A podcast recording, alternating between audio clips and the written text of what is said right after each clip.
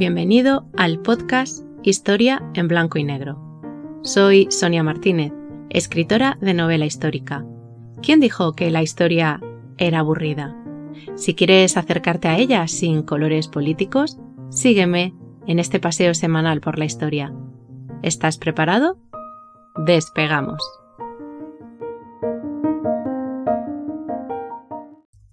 Capítulo 17. Que viene el coco.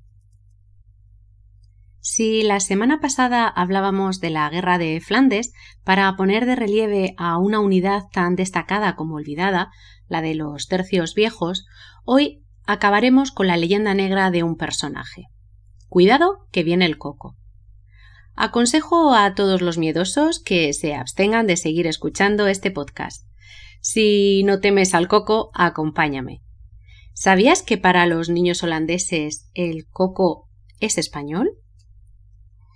En Holanda se escribió una parte importante de la leyenda negra española, en parte gracias a la propaganda vertida en el siglo XVI.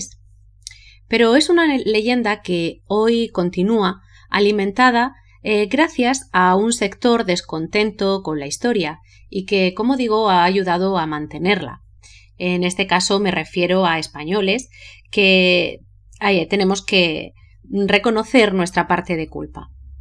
En esta época y durante una contienda que se extendió durante 80 años, el coco fue el perverso gran duque de Alba.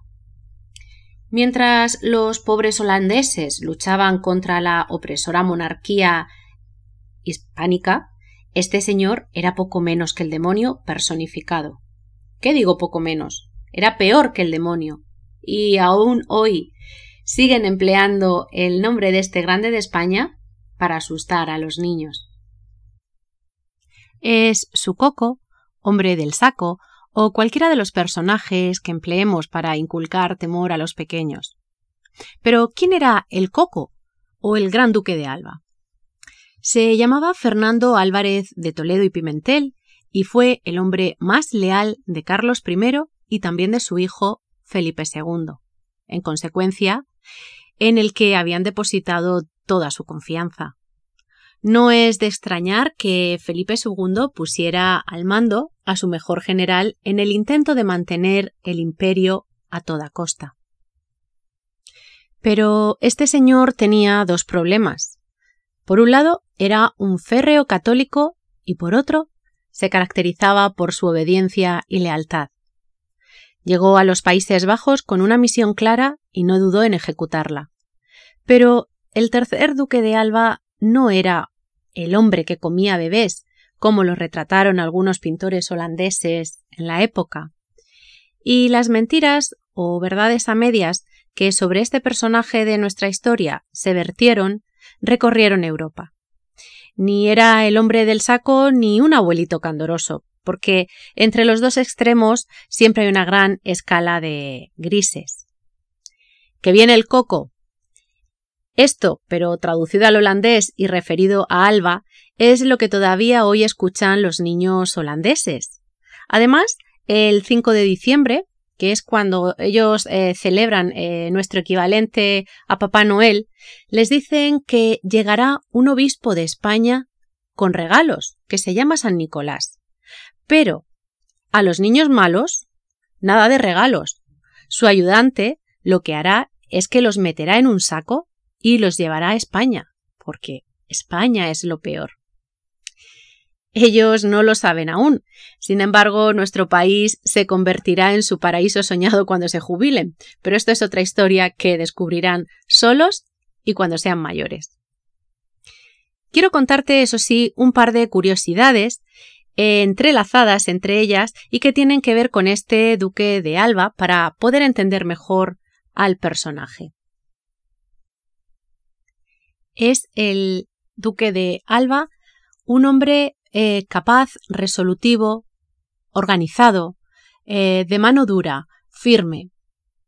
Cuando el emperador Carlos lo llama para que lo ayude a combatir contra el imperio otomano, únicamente tuvo que desplegar la organización de sus, de sus hombres, unos 200.000. y no necesitó luchar. Al ver a ese ejército imperial tan bien organizado, los otomanos se dieron la vuelta, se retiraron. A esta contienda fue acompañado de su gran amigo y poeta y soldado, Garcilaso de la Vega, quien por cierto le dedicó una parte de su égloga segunda. Donde sí tuvo que combatir fue en Túnez, ciudad defendida por el pirata Barbarroja. Y es que Álvarez eh, de Toledo y Pimentel es hoy recordado por medidas represivas como el Tribunal de los Tumultos. Sin embargo, una vez más, y como siempre digo, no podemos mirar a la historia con los ojos del presente. Y esto es algo que se aplica indudablemente también a sus personajes. Fueron muchas las hazañas eh, destacadas de este, de este general, de este gran duque de Alba, de las que los, los, españoles podemos sentirnos bien orgullosos. Indudablemente hubo otros muchos mm, momentos de su vida en los que no actuó mm, de forma moral, si queremos, pero siempre visto con los ojos del presente. Y ya sabemos que la historia y, la, eh, y el momento presente no se llevan bien. Em, en el caso de que hoy nos ocupa, hay que destacar que el tercer gran duque de Alba fue un genio en el arte de la guerra de su tiempo, considerado el general con más éxito y experiencia de su época en toda Europa.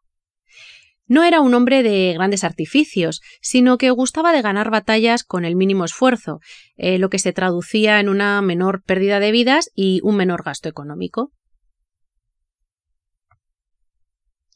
Fernando Álvarez de Toledo y Pimentel eh, fue un hombre estricto, severo, con humor negro, de disciplina extrema, con sangre fría y tremendamente culto, que sembró el pánico entre los holandeses de la época por cumplir con su lealtad al rey.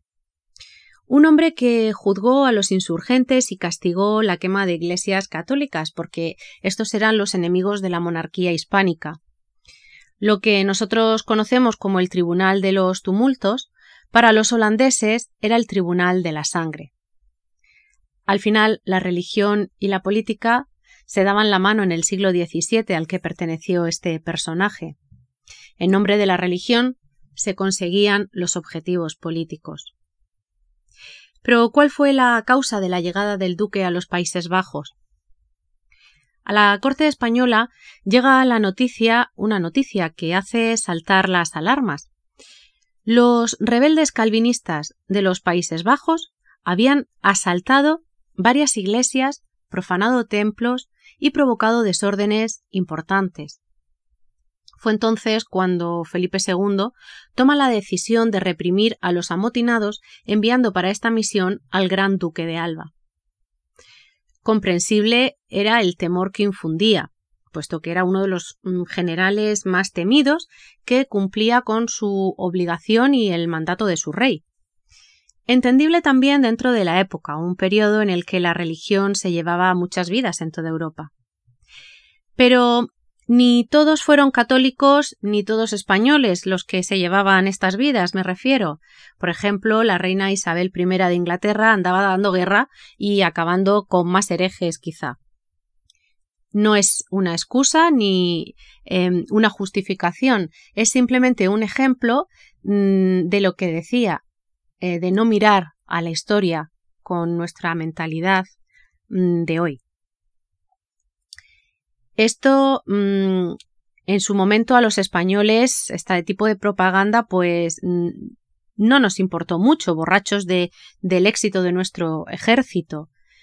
En ese momento, eh, movidos por la vanidad y la excitación que supone ser el motor de Europa, a quienes estaban en el poder mm, de España, pues la, la propaganda negativa que eh, se, empezó a extender no les importó.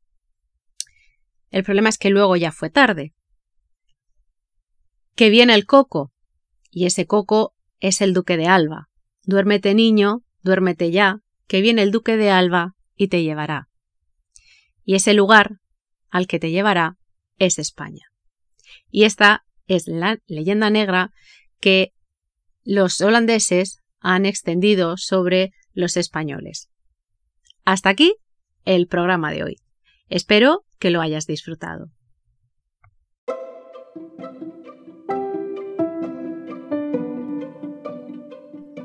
Gracias por acompañarme una semana más. No olvides compartir para ayudarme con la continuidad de este podcast. Yo te espero en el próximo Paseo por la Historia.